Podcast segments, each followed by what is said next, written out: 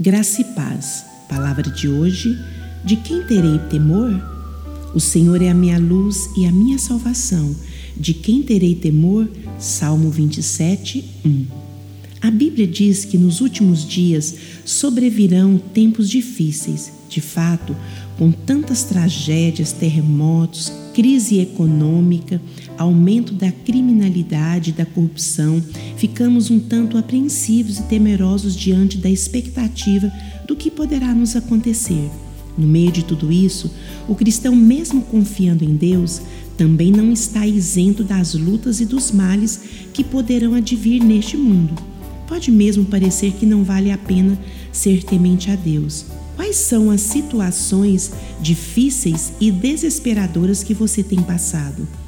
Seriam ameaças de inimigos? A morte anda rondando algum ente querido seu? É a situação financeira que não está fácil? Medo de não passar de ano na escola ou de perder o emprego? Por que o salmista disse essas palavras?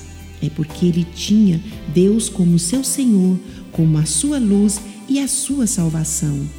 O Senhor Jesus Cristo disse: Estarei sempre com vocês até o fim dos tempos.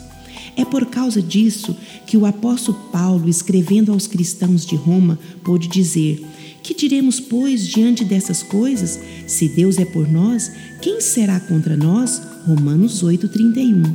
Portanto, sejam quais forem as suas dificuldades ou preocupações, confie você também em Deus Saiba que o verdadeiro cristão obtém forças na fraqueza para permanecer firme em toda e qualquer situação, porque sua força não depende de si, e sim do nosso Senhor Jesus Cristo. Fique firme, tendo a paz com Deus e siga sua vida sem ser abalado. Deus está no controle de todas as situações. Lembre-se, contando com a presença constante de Cristo em nós, de quem teremos medo?